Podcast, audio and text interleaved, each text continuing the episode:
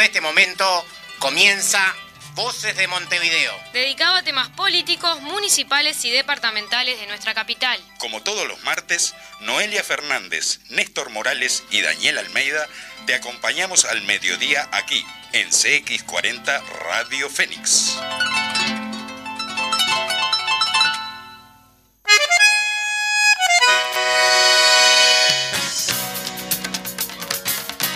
Buen mediodía a toda la audiencia de CX40, buen mediodía a los compañeros y compañeras frente amplistas, a camaradas de la Departamental de Montevideo, un nuevo programa, una nueva edición de Voces de Montevideo, eh, aquí en CX40 para compartir con ustedes 60 minutos de información, noticias, comentarios y una entrevista que, bueno, por ahora la tenemos eh, en stand-by. Todavía no ha llegado nuestro invitado, pero esperemos que así sea. ¿Cómo estás, Noé? Buen mediodía. Bueno, muy buenos días a todos, a la audiencia que nos escuchan.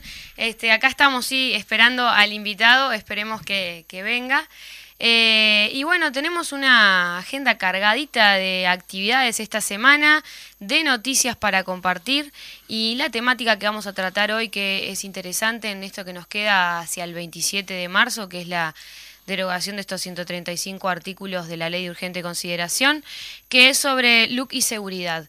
Así que Daniel, te invito a arrancar con el tema de, las noticias semanales, ¿te parece? ¿Qué, tema? Sí, ya vamos ahí, pero digo, ¿qué tema, no? El tema de seguridad como que es un poco el el, foco que ha hecho el gobierno, por lo menos en, materia de la LUC, como que justifican todo el resto en función de la seguridad. Yo estaba escuchando un pedacito del, debate entre Pacha Sánchez y Alejo Umpierres en Canal 5 y, prácticamente Alejo Umpierres decía eso, ¿verdad? Que la seguridad por eso está en el primer capítulo, dice, es lo fundamental de la LUC, y bueno, y en ello se, se, es el caballito de batalla de ellos, ¿no? Pero bueno, nosotros tenemos que, hablar del tema y comunicar y explicar que en verdad estos artículos que son 33 sobre seguridad son regresivos para, para la población. Y, en definitiva que no son, eh, a ver, no es la totalidad del capítulo lo que se plantea, lo que se impugna, ¿verdad? Lo que se pretende anular, sino que son 33 de ciento y pico de artículos. De 175 exactamente. Este, y bueno, está bueno porque después en el editorial vamos a ir explicando cuestiones que a veces este, a través de los medios de comunicación o la coalición de gobierno en esto de, querer, eh, por el no, de no querer derogar estos artículos, mienten, ¿no? Entonces, eh, vamos a ir hablando de eso y, este, y compartiendo con la audiencia esa temática. Bueno, seguimos este, entonces con, como vos decías, vamos a arrancar con algunas noticias chiquitas. Referéndum, cadena nacional del sí será el martes 22 y la calle Pou dará conferencia al día siguiente. José Olivera, del Comando del Sí, dijo que hubo un cambio en las reglas de juego, dado que el presidente hablará en vivo luego de que se emita el mensaje de quienes promueven la derogación cosa que este, el comentario de esto no eh, había planteado que no, que justamente había hecho gárgaras el presidente de que no iba a ser desleal en eso, de que iba a, hablar antes de, de, la, de la cadena, ¿verdad? Este, y bueno, no, parece que como tantas otras cosas que ha prometido y que ha dicho, no, no se va a cumplir. Como la baja de los combustibles, más o menos. Este, bueno, seguimos. Víctimas de abuso policial en La Bollada señalaron irregularidades en el proceder de la, de la seccional 24, que les tomó la denuncia. En Fiscalía consignaron que su declaración se incorporó a la de los policías que lo denunciaron por descarto, en lugar de generarse una nueva, y que Policía Científica todavía no analizó los cartuchos que se utilizaron, que siguen en su casa. Tremendo, ¿no? O sea, eh, cuando se habla de que, bueno, a ver, que tanto se, se quiere derogar si no ha traído consecuencias negativas, la luz, ¿verdad? No conozco a nadie que haya sido perjudicado. no, y, como, como, como dice el editorial que, que, vamos a leer hoy, que se llama Volviendo las, las, las carteras, ¿no? Como lo que decía el ministro Feder este, el tema de que la seguridad en este tiempo no, no ha mejorado y creo que en verdad los grados de violencia están siendo. Ese es el, principal problema, ¿verdad? Y, bueno, y, las irregularidades que, que, bueno, que parece que vale todo, ¿no? En esto de, este, de, de, de aumentar el, el poder, digamos, este, de la policía, digo, parece que tienen permitido todo. Porque bueno, es verdad que sí, que, que son mínimas la cantidad de malos policías dentro de la fuerza, ¿verdad? Este, que la, la, gran mayoría son profesionales, son eh, trabajadores que cumplen con su, con su tarea y con sus obligaciones. Pero bueno, esos pocos no están siendo cuestionados, ¿verdad? O sea, eh, están a ver, abusos policiales hubo siempre, y, eso es indiscutible, ¿verdad? Pero bueno, la diferencia está en que en, los pasados años, digamos, en los gobiernos anteriores, cuando había un abuso policial, inmediatamente el Ministerio del Interior, digo, las autoridades, procedían a, sacar de, la fuerza a, esos corruptos, ¿verdad? esos malos policías. Sin embargo, ahora los van a apoyar, van a hasta, hasta a, las audiencias de, judiciales, ¿verdad? A, darle respaldo a los policías que, que cometieron aparentemente, por lo menos hasta que no se dictamine eh, lo contrario, digo, este, cometieron abusos, cometieron, no, no se los sanciona inmediatamente y, duramente como, como debería ser, ¿verdad? Bueno, muy bien, este, me distraje un poquito porque el invitado ya, ya llegó este, y está, estamos hablando justo de estos temas, así que seguimos con las noticias, ¿te parece? Arriba, ¿no? Leo acá. La calle tuvo un cruce con trabajadores de ANCAP. Con los sindicatos habló, no tengo obligación de pedirles permiso. Representantes de FACAP recriminaron al presidente de la asociación de ANCAP con privados para la producción de Portland.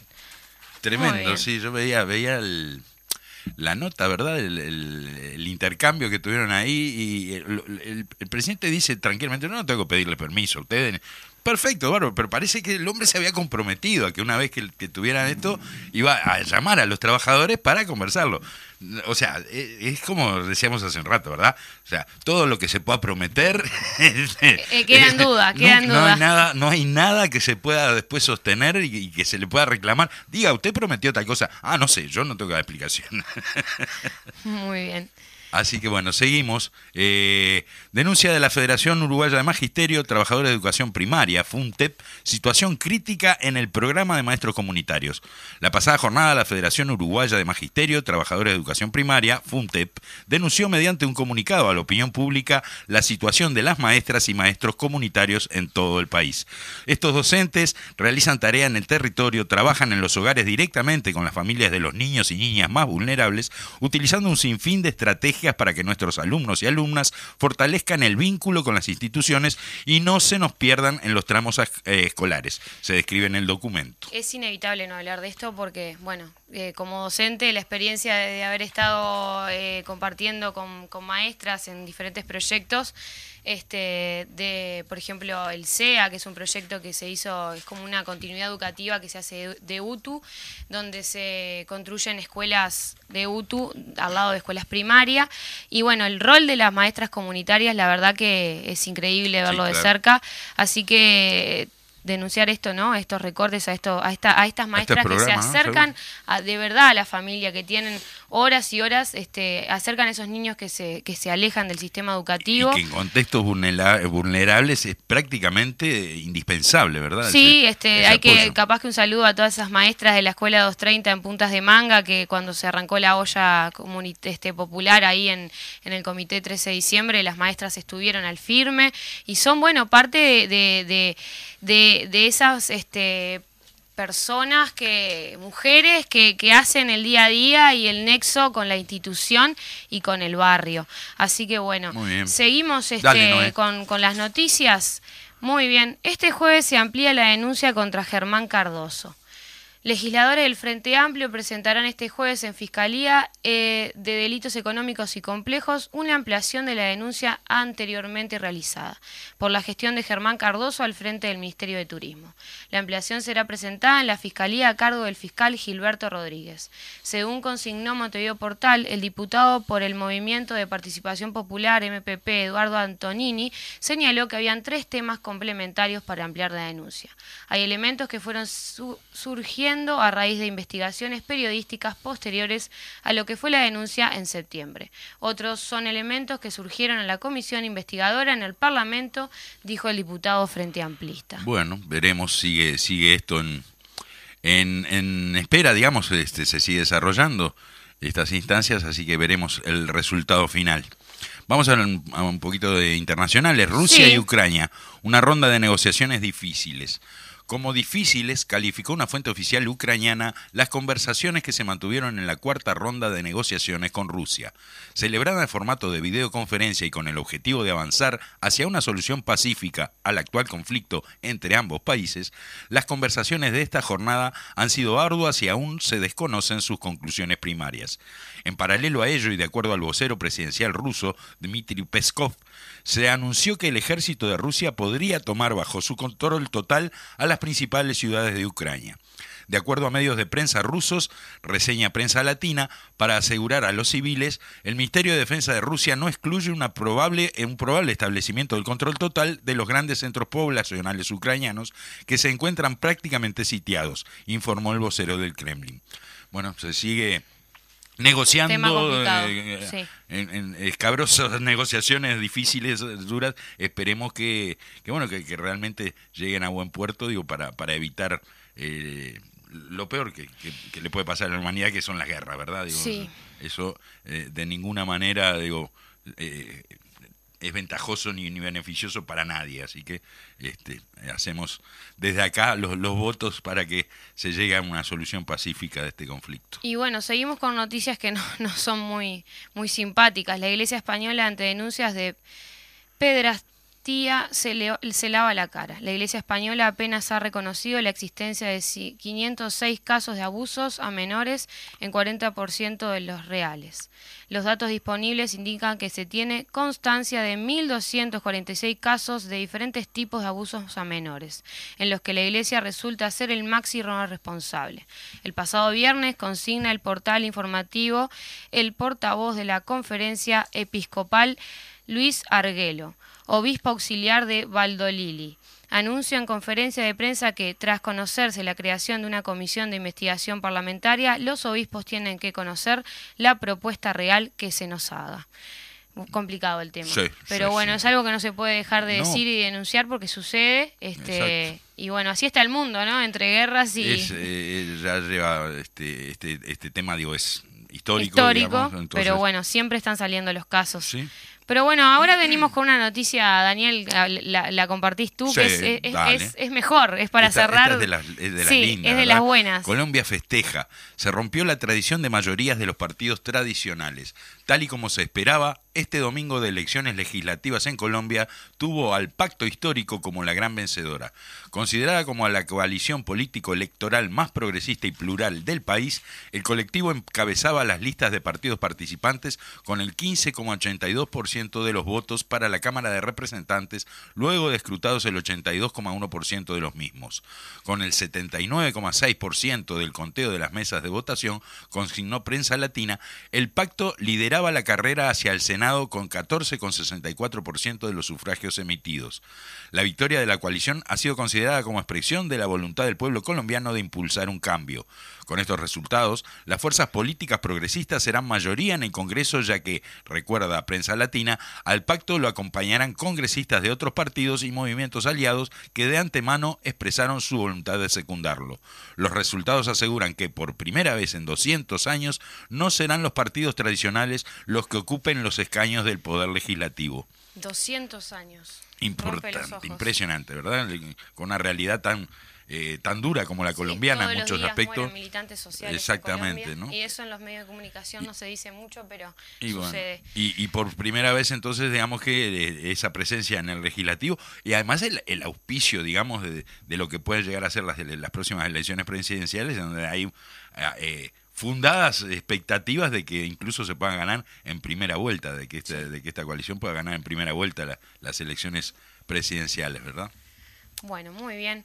Bueno, vamos a ir avanzando porque se nos va el tiempo y está acá el invitado. Arrancamos con el con el editorial que no, bueno, la temática de hoy es este cómo déjame, meter en la mechita de, mi de mi rubro del carnaval, ¿no querés dejarla para lo último o para el cierre? ¿No? No sé, ¿te parece? No, es cortito, es cortito. Bueno, dale, eso la vos que sabes de ese tema. Asaltantes con patentes, parodistas cíngaros, la comparsa C1080, revista Tabú y humoristas Chovis son los ganadores del concurso oficial del Carnaval 2022 que se llama Doctor Tabaré Vázquez.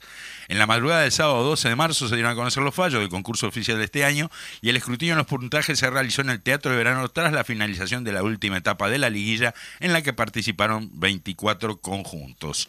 Las agrupaciones que resultaron ganadoras eh, son, como decíamos, en revistas Tabú, en humoristas Los Chovis, Lugo Los C1080, Parodistas Cíngaros y Murgas Asaltante con Patente con 2.493 puntos. ¿Y qué opinión te merece esto? Porque yo no vi nada de carnaval. Yo estoy eh, casi te diría que en un 100% de acuerdo con el jurado. O sea, mm. sí, sí, cosa rara. ¿Estás diciendo no la es, verdad? No es nada fácil esto, eh, que, se dé coincidencia con los jurados en el concurso de carnaval, pero bueno, en, lo personal te digo que eran más o menos mis pronósticos iban por ese lado, coincidí prácticamente es bueno eso. 100%. Y en, lo que, en la que no coincidí, eh, que fue en una sola categoría, estaba era previsible que podía ser o, mi candidato o, el que salió efectivamente, porque cualquiera de los dos podía ganar, así que de verdad que me parece que fue un año en donde las, eh, las polémicas que siempre se generan en torno a los fallos de carnaval se han visto minimizadas.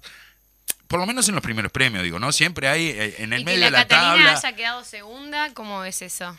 Eh, para mí es justo, para mí es justo, sí, sí. En, esa categoría yo no tenía, no tenía este, duda de que para mí era asaltante con patente el primer premio. Este, y bueno, como te digo, alguna polémica puede ser por el medio de la tabla, por ejemplo, como fue el pasaje a la Livilla, donde Curtidores de Hongo que quedó afuera, a, mi, en mi, a mi entender, en mi opinión, digo también, este, en forma no del todo clara, no, no, no, entendí demasiado el, ese, no pasaje, pero bueno, en fin, este, por lo menos en los primeros premios, como te digo, una, coincidencia casi total. Bueno, ahora sí, ya está, metí mi mecha. Y bueno, está bien, hay que hablar de carnaval, ¿cómo no? El año que viene no puedo faltar a nada porque este año fue... fue este año te lo perdiste todo, Atroz fue, sí, y eso que me encanta. Bueno. Bueno, muy bien. El editorial se titula así. Volvieron las carteras. El actual ministro del Interior, Luis Alberto Heber, expresaba que si se llega a anular 135 artículos de la LUC, vamos a sacarle protección a la policía. Más adelante señaló que la policía no se va a poder defender y volverá a ser una espectadora del delito, en referencia evidente al periodo de los gobiernos del Frente Amplio, eh, dando una afirmación falaz y poco objetiva. El presidente Luis Lacalle Pou ha repetido reiteradas veces que la LUC ha hecho bajar el delito. Lo cierto es que en la vida cotidiana de la población esto no está reflejado. Nuestro objetivo es anular 33 artículos sobre seguridad de la LUC que implican un retroceso en términos democráticos. La campaña a favor de la LUC se ha tornado poco seria al afirmar que quienes queremos anular estos 135 artículos nos oponemos a todo, no acompañamos el fortalecimiento de la lucha contra los delitos sexuales, siendo esto absolutamente engañoso. Esos artículos de la LUC no están impugnados y lamentablemente esto lo podemos ver hasta en carteleras y en pintadas, ¿no? Como o en volantes, ¿no? Este, esta temática que son, artículos que en verdad nosotros no, no queremos derogar. Sí. Muy bien. Una mentira que rompe los ojos es la afirmación de la coalición multicolor que al anular los artículos referidos a seguridad pública quedarán libres de forma inmediata y caótica miles de presos y también se crearía un vacío legal. Eso es absolutamente equivocado. Este, este aspecto no es retroactivo y hay disposiciones que volverían a tener vigencia, las mismas que derogan los artículos que la LUC, eh, de la LUC que impugnamos. Muy bien. En el semanario del Popular se expresa, la LUC es una propuesta apresurada e inconclusa. Modifica el Código de Proceso Penal, el Código de la Niñez y la Adolescencia y la Ley de Inteligencia, que llevaron años de debate y tuvieron un respaldo unánime del sistema político y lo hace sin discusión, imponiendo una visión ideológica sin sustento ninguno. En la LUC lo que se expresa es el populismo penal o punitivo, esta es una corriente de vieja data consistente en instrumentalizar el reclamo de seguridad de la ciudadanía para dar respuestas supuestamente simples a problemas que en realidad son complejos. Esto consiste en la creación de nuevos delitos, la transformación de lo que eran faltas en delitos y por supuesto el aumento de las penas y la desproporción de esos aumentos. Además, se genera una pérdida de garantías y la represión es la única respuesta al delito y también al descontento o la protesta social en la descripción exacta de la LUC es la descripción exacta de la LUC, perdón. En ningún lugar del mundo el populismo penal ha resuelto los problemas de la inseguridad ciudadana, al contrario, los ha agravado. Muy bien. Y bueno, por acá estamos con, ahora sí presentamos al invitado, estamos con Gustavo Leal, bienvenido Gustavo. Un lujo eh, tenerlo acá, ¿verdad? Muchas gracias Gustavo. Por favor, gracias a ustedes, un saludo a toda la audiencia, a los compañeros. Qué tema, ¿no? Ahí va. Qué tema este, ¿no? Está bueno comentar que, Gustavo este, bueno, es sociólogo, tiene un posgrado en especialización en altos estudios de comunicación social y un diplomado en políticas sociales. Trabajó en las organizaciones no gubernamentales El Abrojo. Desde el 2012 hasta el 2020 fue asesor y luego exdirector de Convivencia y Seguridad Ciudadana del Ministerio del Interior del Uruguay. Un, improvisado el hombre en, en el tema no, sabe, no sabe nada Sí, sí, totalmente. un lujo de verdad tenerte acá, Gustavo. Muchas gracias. Por favor, muchísimas gracias a ustedes. Muchas gracias por la invitación. Este, y un placer estar acá. Bueno, eh, eh, vamos a entrar en materia, ¿verdad? Eh, tenemos 175 artículos, si no me equivoco, en un capítulo de seguridad, de los cuales se han impugnado 33 que se consideran que son los más regresivos y, el nudo de lo que es una, una visión política, digamos, del tema de, de las fuerzas represivas del Ministerio del Interior, más dirigido, aparentemente, por lo que yo veo desde afuera, ¿verdad?, a, controlar a la ciudadanía en general que a, que a combatir la delincuencia. ¿Puede ser, Gustavo? Sí, a ver, estamos a, a 12 días del, del referéndum. Yo creo que está bueno tener estos espacios, sobre todo para poder intercambiar eh, algunas reflexiones y también fundamentos, pensando sobre todo en la gente que está indecisa y que tiene que este, tomar una decisión y sobre la cual nosotros tenemos que tratar de, incidir a los efectos de que, de que voten el sí y, de alguna manera, bueno, la ciudadanía que va a ser legisladora ese día eh, tome una decisión de corregir eh, alguno de estos aspectos de esta ley. Y yo creo que el tono en relación a, a cómo hablar en esta etapa es muy importante.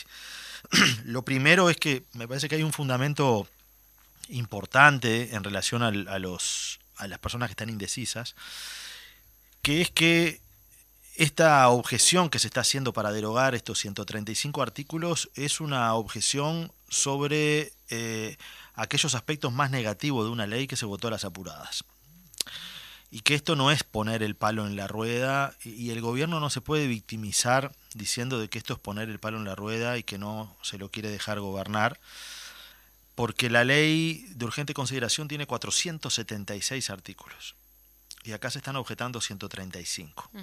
Es decir, se está objetando el 28% de la ley. Por lo tanto, no es razonable el argumento de que el sí quiere poner el palo en la rueda. Y me parece que este es un argumento que es, perdón, que es importante para, para los indecisos. Porque, en segundo lugar, nosotros acá no estamos pidiendo que se evalúe al gobierno a los dos años como si fuera una elección. Por suerte el Uruguay es un país democrático consolidado, que podemos decir que va a haber elecciones en el 2024 y ya sabemos que va a haber elecciones en el 2029 y tenemos la seguridad que cuatro años, de, cinco años después va a haber elecciones. Pero más hay este, historia en torno a eso, digo, ¿no? Ha, habido previsitos a mitad de gobiernos que han sido perdidos por, por el oficialismo y no pasó nada, ¿verdad? Y los referéndum o los plebiscitos son mecanismos que son constitucionales para qué? Para corregir rumbos de cosas que la ciudadanía piensa que está mal.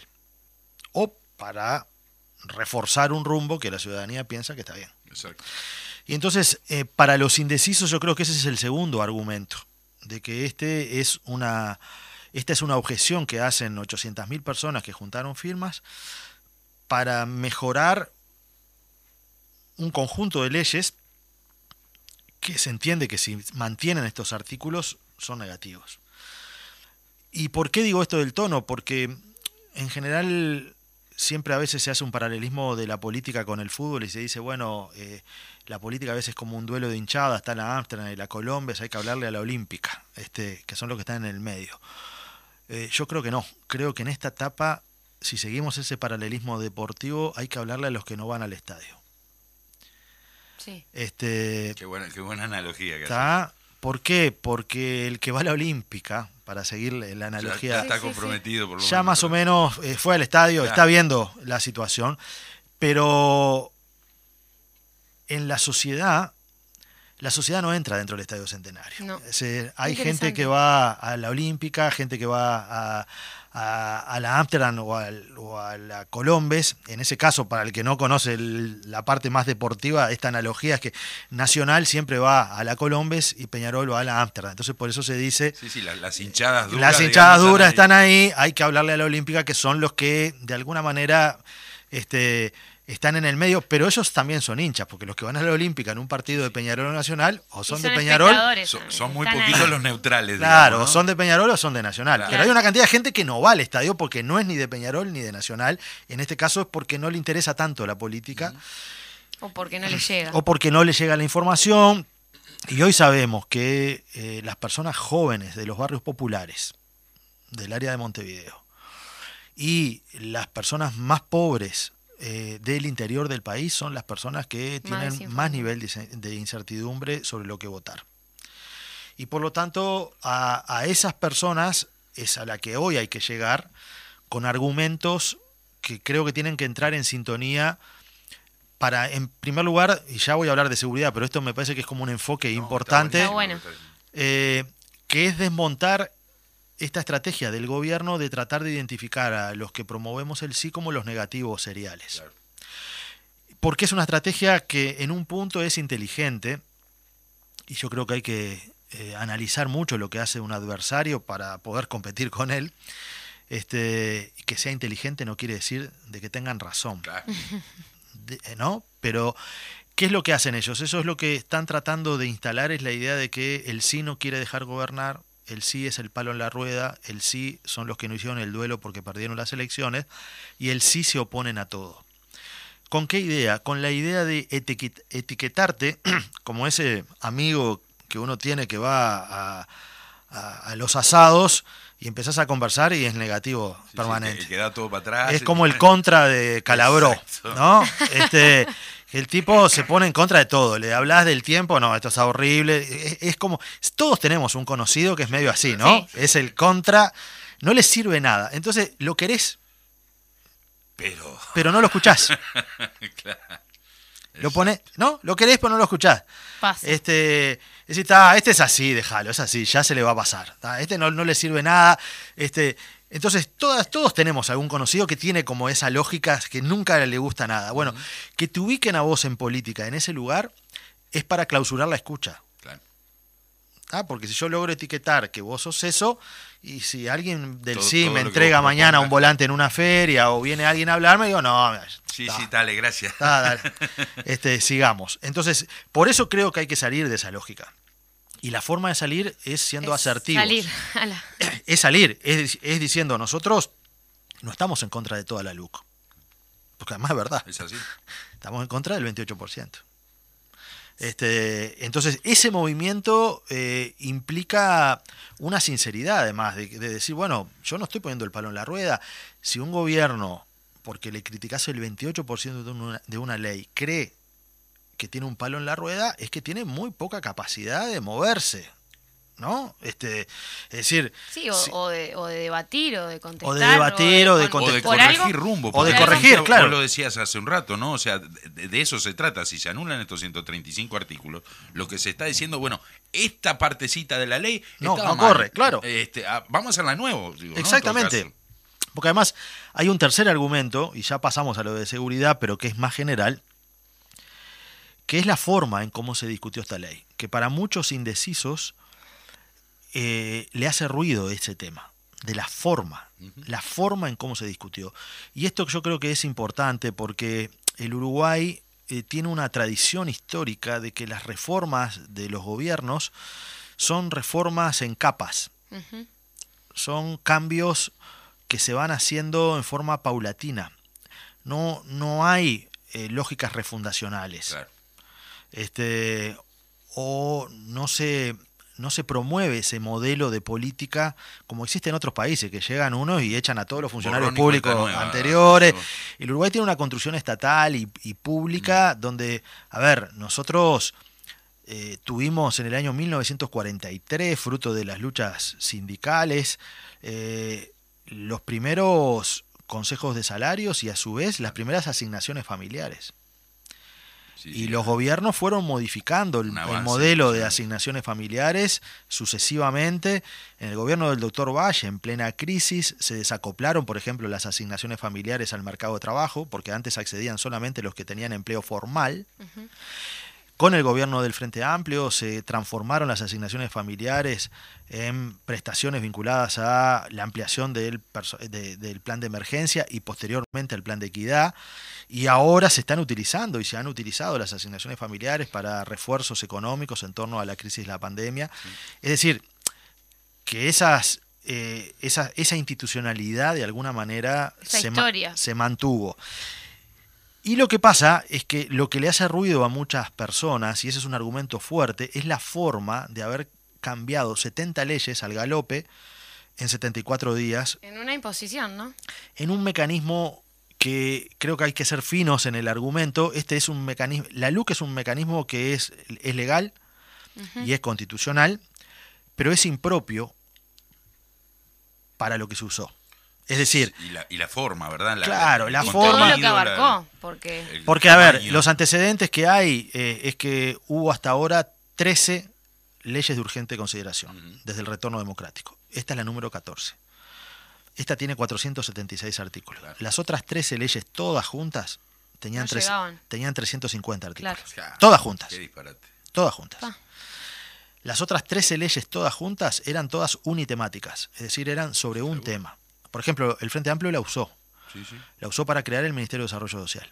Tabaré Vázquez mandó una ley de urgente consideración que tenía cinco artículos o seis, no me acuerdo exactamente cuántos eran, para crear el Ministerio de Desarrollo Social. ¿Por qué? Porque ahí había una urgencia, había una emergencia social, se necesitaba un mecanismo para institucional que no existía. Y además esa ley fue aprobada por todo el Parlamento. Y después mandó una segunda ley de urgente consideración para crear el plan de emergencia.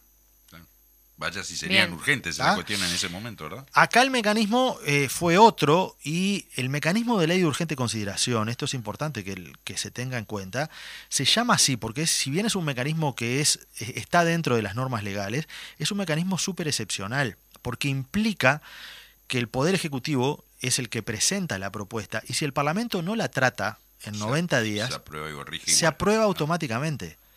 Entonces, no es la forma en cómo funciona el Parlamento. no, claro. ¿El Parlamento cómo funciona? Yo soy legislador o, o el go- o estoy en el gobierno y presento un proyecto y si el Parlamento lo Si trata, se aprueba, aprueba. se aprueba, y, si no, como dicen, duerme en los cajones del palacio, ¿no? Claro. Eh, como en cualquier lugar, si yo presento, son, estamos en una asamblea, yo presento una moción y la moción no se trata, quiere decir que no tiene eco. Claro. Pero si yo presento la moción en una asamblea y tiene la posibilidad de aprobarse automáticamente si no se vota en contra, Claro. es un poder muy excepcional que hay que cuidarlo, porque estamos hablando de un instrumento que lo que generó, modificando 70 leyes a la vez, que el Parlamento no funciona ahora. Claro, tiene plazo para ese tratamiento y que, Claro. que son exiguos realmente. Totalmente, son Y- y más para 45, esta para esta 45 días en la primera cámara Sí. y después hay 30 días en la segunda cámara y 15 días más por si hay modificaciones. Y en no, pero acá ni siquiera usaron los 90 días. Sí, sí. En 74 la aprobaron. Claro.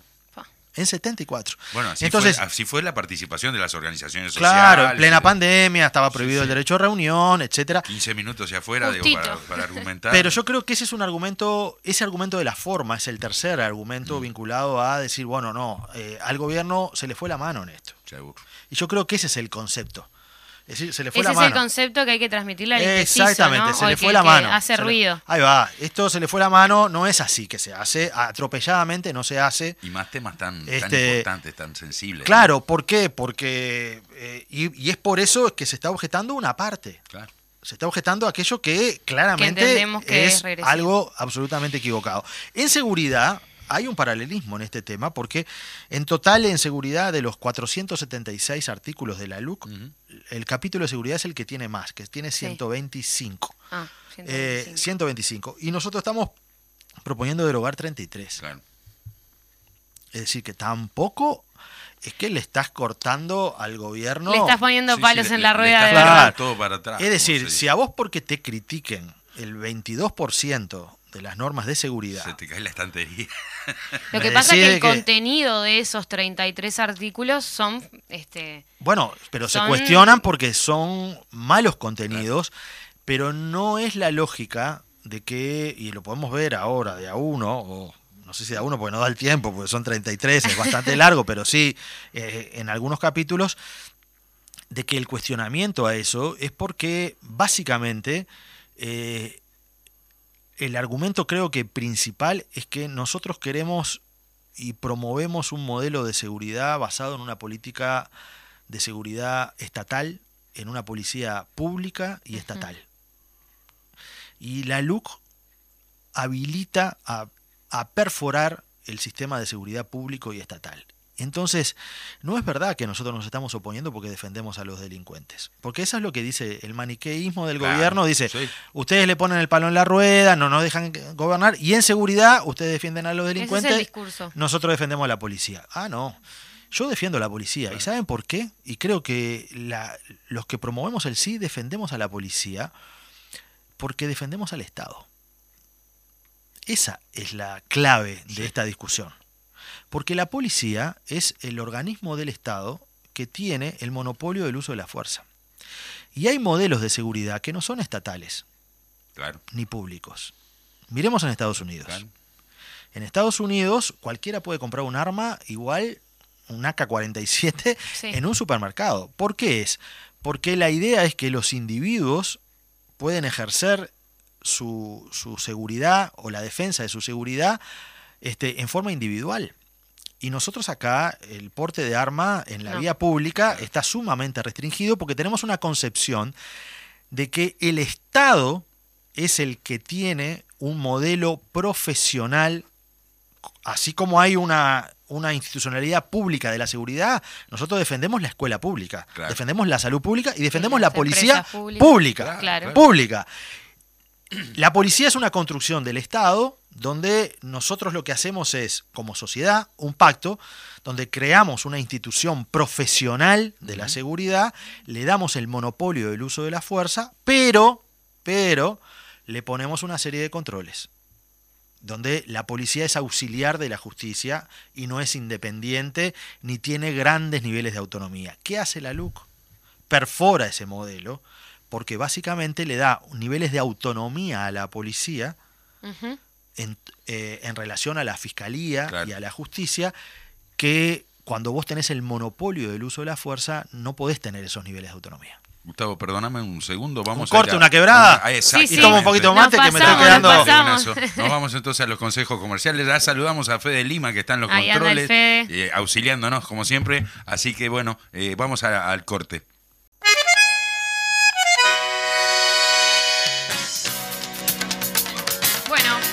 Volvimos, volvimos por acá. Rapidito, fue cortita, ¿eh? Cortita la tanda porque nos pasamos el tiempo acá, este, el, tiempo corre rápido. Seguimos acá con Gustavo Leal hablando sobre seguridad y cómo este, afecta la ley de urgente consideración a la seguridad. estaba hablando de la profesionalización de la policía, de que es la seguridad en manos del Estado, digo, y, y a mí se me ocurría que, por ejemplo, comentaba ahora fuera del aire, el artículo 1, el de legítima defensa, un poco como que contradice eso, ¿verdad? O sea, le da a, los privados, digamos, a, los particulares, la posibilidad de defenderse ya más allá del riesgo de su propia vida, digo, como, como siempre estuvo establecido en la legítima defensa, ¿verdad? Exactamente. Creo que ahí, ahora vamos a hablar bien de la legítima defensa porque es un tema que es, que es bien importante.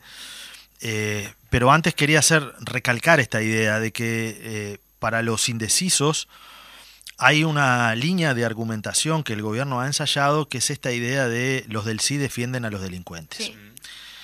Y me parece que nosotros en eso tenemos que ser muy firmes eh, en oponer otros argumentos y en no entrar en esa trampa, porque eh, eh, una estrategia de comunicación es exitosa cuando logra ubicarte en una etiqueta. ¿Ah? Entonces yo ya sé que vos sos más o menos así. Es esto que hablamos hoy. Si vos sos el negativo de siempre, no sé qué, ya te voy a invitar al asado, pero no te voy a escuchar mucho. ¿Viste? Es así, déjalo ahí que, se le va a pasar, ¿no? Es como esa, esa frase. Si yo soy el que defiendo, me etiquetan como el que defiendo a los delincuentes, este, bueno, evidentemente estoy este, defendiendo eh, a, un sector absolutamente minoritario y del cual no es parte de nuestro proyecto de sociedad. Y creo que desde los sectores sociales y populares y vinculados al sindicalismo y a- al progresismo en general y a la izquierda en particular, nosotros tenemos una tradición muy fuerte de que lo que hemos defendido históricamente es la inclusión a partir del mundo del trabajo. Ajá, Exacto. Es la cultura del trabajo Sí. lo que ha defendido la izquierda en toda su vida. Y lo que defendieron los primeros sindicalistas, comunistas y anarquistas Anarquistas. en, en- en el principio del siglo era mejorar las condiciones de trabajo, porque mejorando las condiciones de trabajo mejorábamos la capacidad de incluirnos en la sociedad y a partir de ahí se avanzaba. Exacto. Era avanzar justamente mejorando las condiciones este, en el mercado de trabajo y donde la cultura del trabajo nos enseñaron todos los viejos dirigentes sindicales, desde el Pepe de Lía hasta, hasta, hasta el último dirigente sindical, que el mejor dirigente sindical era el mejor trabajador Sí. y que la pelea era por mejores condiciones de trabajo. Claro. Siempre mejores condiciones de trabajo. Y la delincuencia, eh, en un sentido estricto, es, una, es un atajo a esa cultura del trabajo. Este, Claro. que puede tener eh, muchísimas razones o explicaciones, pero que uno lo explique no quiere decir que lo defienda como modelo. Claro, claro. ¿Ah? Entonces, nosotros creo que tenemos que pararnos desde el lugar de que defendemos a, a una def- defendemos a la policía y a una policía profesional y pública. Y esa es la polémica que tenemos que dar con el gobierno, que ellos defienden a una policía autónoma y que no es pública. Entonces, hay modelos distintos. Yo defiendo a la policía y defiendo a la policía, repito, porque defiendo al Estado. Esa es la clave. Sí. Así como hay una, un- una salud pública, como hay una educación pública, hay in- una institución que es la policía, que es el organismo profesional del Estado para la seguridad, la cual nosotros queremos que sea monopólica en el uso de la fuerza. Ahí está. Y la LUC habilita mecanismos que perforan ese monopolio del uso de la fuerza.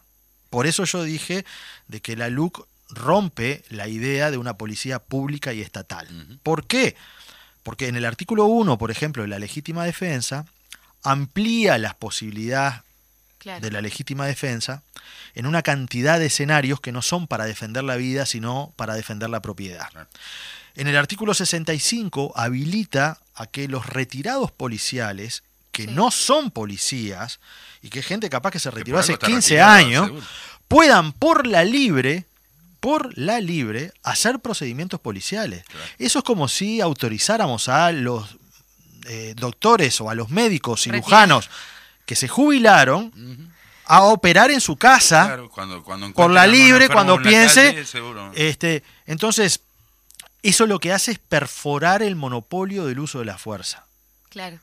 ¿Se, se entiende? Sí, sí. Este, entonces, el con- nuestro concepto no es que defendemos a los delincuentes, defendemos a una policía pública y estatal. Es esa la discusión de fondo. Sí. La legítima defensa existe desde el año 1933 en el Uruguay. Claro. Empecemos por ahí, porque acá hay Sí, una parece que se idea inventó ahora. que se inventó sí. todo. La diferencia es que la legítima defensa eh, estaba y está estipulada en las leyes del Uruguay cuando hay un riesgo inminente de vida de las personas. Exacto. ¿Sí? Este, y tiene que ser utilizada en forma proporcional de acuerdo a la agresión que se recibe. Pero tiene que haber un riesgo de vida de las personas. Claro. Aquí lo que incorpora la LUC es, en primer lugar, que si hay un riesgo en mi propiedad, yo también puedo ejercer la legítima defensa. Exacto. Es decir, yo estoy en mi casa eh, y dejé la bicicleta en la puerta de mi casa y no le puse la cadena. La dejé ahí, entré a mi casa. Este, y resulta de que alguien se la lleva, bueno, yo para defender esa propiedad le eh, puedo pegarle un tiro. Sí, sí, cuando se va, eh, por la espalda. digo, lo- lo- Exactamente. lo Entonces, hay un nivel de, de, Desproporción. de desproporción absoluto que habilita justamente que este, a nivel privado se empiece a utilizar la fuerza en forma desmesurada. Claro. Pero a su vez, este artículo, como lo hicieron a las apuradas y lo hicieron mal, eliminó una cosa que es muy importante y que es la posibilidad de ejercer la legítima defensa en relación a terceras personas. Sí. Claro. ¿Y que eso qué quiere decir? Quiere decir de que si nosotros, acá somos tres personas, Claro. este, y de repente viene, entra alguien acá al estudio, Me apunta a mí, ponele. te apunta a ti, este, la legítima defensa quiere, de terceras personas quiere decir que yo para defenderte a ti, aunque no tenga una relación sanguínea o Sí. familiar, Claro. como es este el caso, pero estoy al lado tuyo y estoy viendo que te están agrediendo, Claro. yo puedo ejercer la violencia contra esa persona que te está agrediendo para que no te mate. Podías, hasta que se aprobó la luz. Podía. Ahora no lo puedo hacer Claro. porque en este cocoliche que han hecho de, de- de reforma jurídica a las apuradas, legislaron mal, Sí. la técnica legislativa es pésima y eliminaron eso. Sí. Entonces, ahí hay, fíjense, de que nosotros estamos objetando eso porque defendemos la legítima defensa a terceros. Claro. Sí, claro. Y ellos que se hacen los paladines de que Claro. quieren defender, lo sacaron. Sí, sí, sí, sí. ¿Se entiende? O sea, este... Es que su eje que está puesto en lo que vos decías, digo, en la defensa de la, de la propiedad privada, digo, básicamente, ¿no? O sea, todo lo que Sí, se y en, aumentó, y en todo lo una, que se en, una, en una idea de que si la gente este, ejerce directamente la violencia, está ejerciendo su libertad. Ah, sí, Y nosotros tenemos un concepto de libertad que es diferente, claro. que es un concepto de libertad donde lo que tiene que primar es el bien común. Y para eso, para que prime el bien común, hay organismos del Estado que tienen que ejercer monopolios. Seguro. Sí, porque son los que terminan regulando. Por eso el monopolio del uso de la fuerza. El monopolio del uso de la fuerza en la policía es muy importante. Es muy importante. Y yo repito, hay modelos de seguridad que no son públicos y estatales en el mundo. Hay modelos de seguridad donde, por ejemplo, en Perú hasta hace poco existían las rondas campesinas, que son gente armada que hace seguridad en su propio barrio. claro. Este, y que son termina y, y los termina reconociendo el Estado. ¿Saben por qué? Porque ahí el Estado es débil. claro. No llega, claro. El Estado no llega. Es más, el presidente Castillo era parte De eso. de, eso, de las rondas campesinas. seguro. Claro. Este, porque él viene del interior del interior Sí, sí, de, sí, sí. de Perú. Pero claro, Perú es un, es un país donde su construcción estatal es muy, es muy, Muy débil. débil, claro. Nosotros tenemos que defender una construcción del Estado en el Uruguay.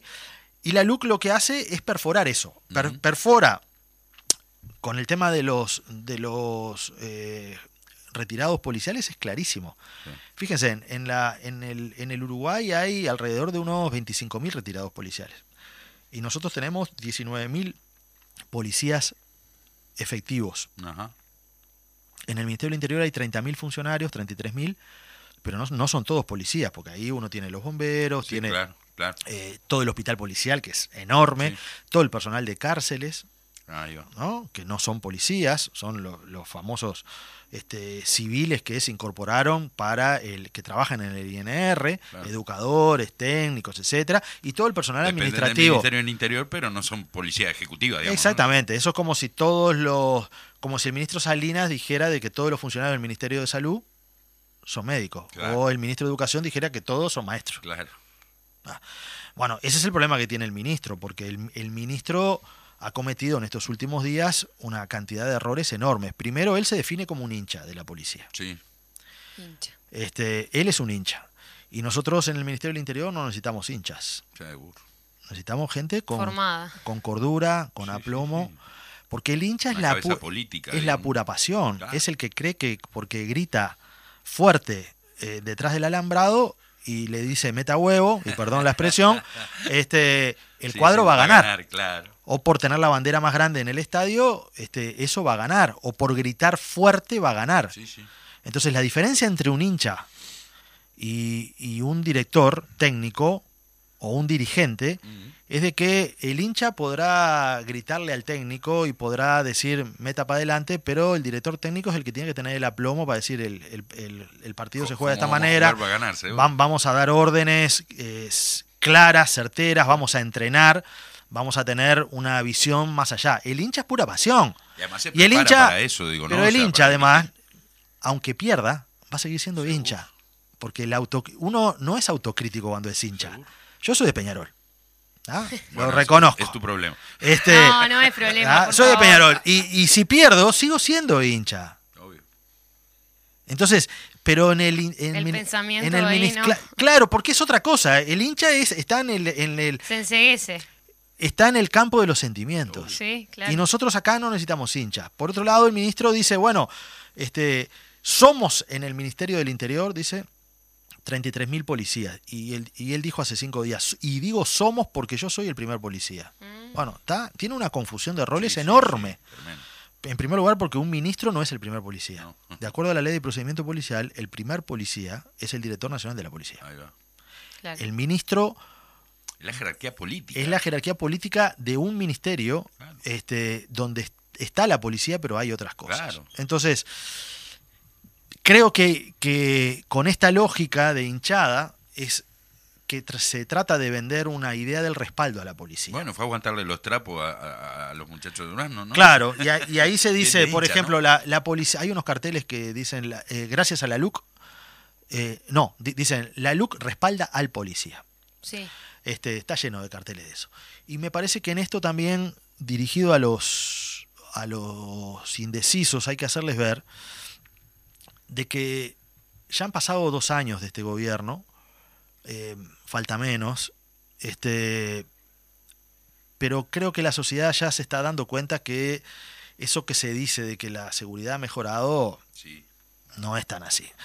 Aquí las- la, seguridad mejoró durante un tiempo porque hubo una pandemia y hubo una restricción Sí. enorme. Sí, sí, claro. Y ahora hace cuatro o cinco meses que empezó a aflojar la pandemia, por suerte, gracias a, Sí, a claro. todos este, los que hicimos el esfuerzo de cuidarnos. Eh, Pero lamentablemente se le van La viendo la- las seguridad patas a la sota de que la Exactamente. Entonces, esta idea de que res- eh, se respalda a la policía, la policía se la respalda con materialidad. A ver, la idea del respaldo a la policía es el paralelismo del hincha. El hincha cree que respalda el cuadro porque grita.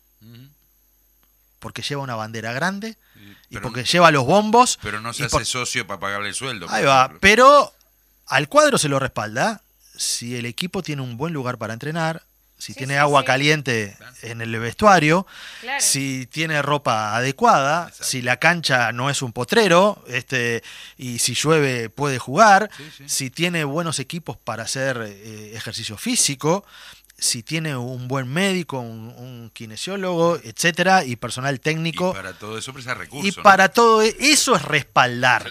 El- pero el hincha, Esa analogía está buena. el hincha que piensa que el respaldo es la pasión, Sí. es No. el ministro. El ministro es eso. Exacto. Es pura pasión y poca idea. Es pasión por pasión, por decir yo soy hincha y vamos para adelante. Con la diferencia que el ministro se dice hincha, pero él no va para adelante. Porque Claro. los que, los que ponen la carita y los que ponen el pecho Sí, son los policías. sí. Entonces, los ponen el pecho y el año pasado trabajaron con, con chalecos vencidos. claro. Bueno, eso también, ¿no? Volver al 2002 a... Exactamente. A, Ah, a que el, típico dicho que tenían que comprarse las balas, ¿no? Sí, sí. Digamos, eso, ¿no? Eso de hecho hoy los policías llevan un Tener 8% memoria. de pérdida salarial. Claro. 8% de pérdida salarial Vaya respaldo, ¿no? en dos meses, en, en dos años, perdón. Mm. 8%. Esa, esa es, la, es, la, es la verdad. Entonces, bueno, creo que para redondear, porque ya estamos Se nos, se nos ¿no? fue No, rapidísimo pero se- nos el quedan- tiempo, nos quedan- pero nos nos quedan ahí cinco minutitos. Está, sí. no, pero simplemente para redondear, me parece que en estos 12 días hay que hablarle, repito, Al indeciso. al indeciso. Este Hay que tener un, un, un Al que cree que discurso esto no le, no le toca, ¿no? Que Claro, pero- costado de repente. al indeciso. Para entrar en sintonía con el indeciso hay que romper algunas barreras. Sí. Y la primera barrera es, ah, estos del sí son los negativos de todo. No, mire, nosotros estamos en contra del 28% nomás. Tener esa humildad Sí. de reconocer. Este, y por otro lado, plantear de que nosotros defendemos a la policía y defendemos un modelo público de la policía. Eso, es- eso es fundamental. Modelo público y estatal. Y la gente del sí y los sectores progresistas no tienen que tener miedo de, de decir salir a hablar. que se defiende a la policía. Claro. Porque hay- yo sé que con la Sí. policía hay una historia larga hacia atrás, pero el argumen- hay un argumento que es ideológico, que es que nosotros defendemos a la policía porque defendemos al Estado. Sí. Defendemos al Estado, una institución estatal. aspectos, ¿no? Claro. Que pueda haber policías que se desalineen, Los hay, sin duda. los hay, como, pero Como hay funcionarios municipales Exacto. que se desalinean y a veces hacen este, y no laburan y se, Desastre. y se esconden para trabajar. Este, o hay funcionarios en cualquier organismo público que te atienden horrible. Le vas a pedir un trámite y te ladran. Y decís, voy, voy, ¿por qué? Si yo, este, y, y eso no quiere decir que esté en contra o, o de. El que te, o el que te quiere coimear, o que te digo, corrupción Ex- también hay. exactamente, Y, pero la ten- policía no está exenta de eso tampoco. Pero tenemos que diferenciar, tenemos que diferenciar de que eh, la policía es un organismo del Estado que es clave Mm. para construir comunidad. ¿Por qué? Porque eh, es el organismo que la sociedad define para que tenga un monopolio que es único en, el- eh, en- en- en la lógica de los monopolios, que es el monopolio del uso de la fuerza. Sí. Sí. Este, y si nosotros rompemos ese monopolio, vamos a tener 25.000 retirados policiales que van a estar haciendo Más cual, violencia. cual sheriff este. Sí, eh, sí. acciones policiales. Vamos a tener gente que deja de confiar en la policía y dice, no, mejor me defiendo yo. Eh, y entonces entramos en una lógica del Far West Sí. eh, que es complicada. Sí.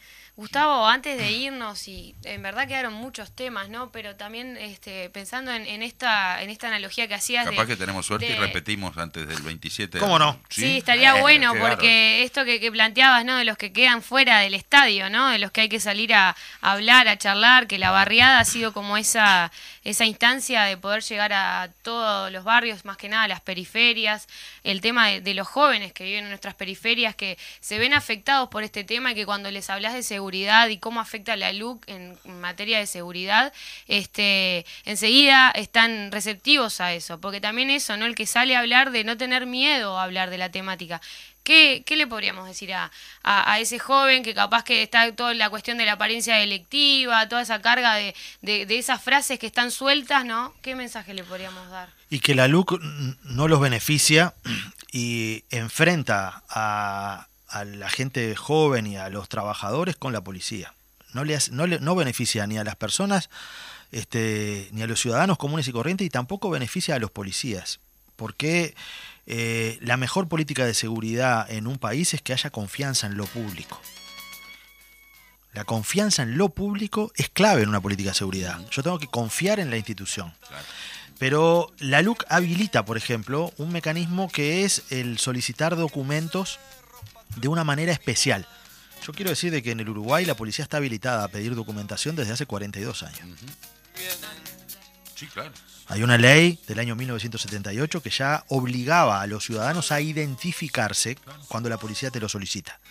Identificarse está, es una obligación. Esa ley además se mejoró en el año 2008 con la ley de procedimiento policial. Y esa ley establece de que si la policía me para, yo tengo la obligación como ciudadano de identificarme. La obligación de identificarme no quiere decir la obligación de tener el La carnet cédula arriba, eh, eh, la cédula arriba. Quiere decir de que yo tengo que dar mi nombre, tengo que dar mis datos y la policía tiene mecanismos Claro. a través de la tablet, Hoy a través de la radio, para decir, tengo un ciudadano acá que dice que se llama Gustavo Leal. Entonces Claro. me hacen dos o tres preguntas. Me dicen, ¿cómo se llama su madre y su padre? ¿Por qué? Porque en la ficha que nosotros tenemos en el Ministerio del Interior, cada uno de los ciudadanos, está hijo de quién somos Claro. está tu estatura, está tu cutis, eh, eh, lugar donde viviste. Entonces te hacen, si yo estoy dando un- una, eh, una cédula trucha, falso. un da- dato falso, rápidamente me- este, saltan y entonces si la policía, después de hacer todos esos chequeos, tiene duda de mi identidad, ahí sí podía llevarme Claro. bueno, pre- previo tenía la posibilidad de pedirme la huella con, con- en, en la computadora, Seguro. en el propio patrullero, y ahí saber. Y si no lograba identificarme de esa manera, podía llevar a identificarme avisándole al fiscal que me Ahí estaba va. llevando. Ahí va. La LUC rompe eso y flexibiliza el mecanismo. Ahora habilita a la policía a pedir documentación Que ya se podía. que ya se podía, pero, pero, en primer lugar, no tiene que estar dentro de un procedimiento policial o si hay una actividad que es sospechosa. Se la puede pedir a cualquiera. Bien. Y si yo no tengo la documentación, me pueden llevar detenido hasta dos horas, dice, sin avisarle al fiscal. Está. Entonces ahí está el problema, porque esto es lo más parecido a una racia. Sí, Sí. Sin duda. Es la verdad, es la puerta de entrada. ¿Y por qué digo esto? Y lo Y digo bajo con el total del responsabilidad. policía, que, del que está del otro lado. Sí,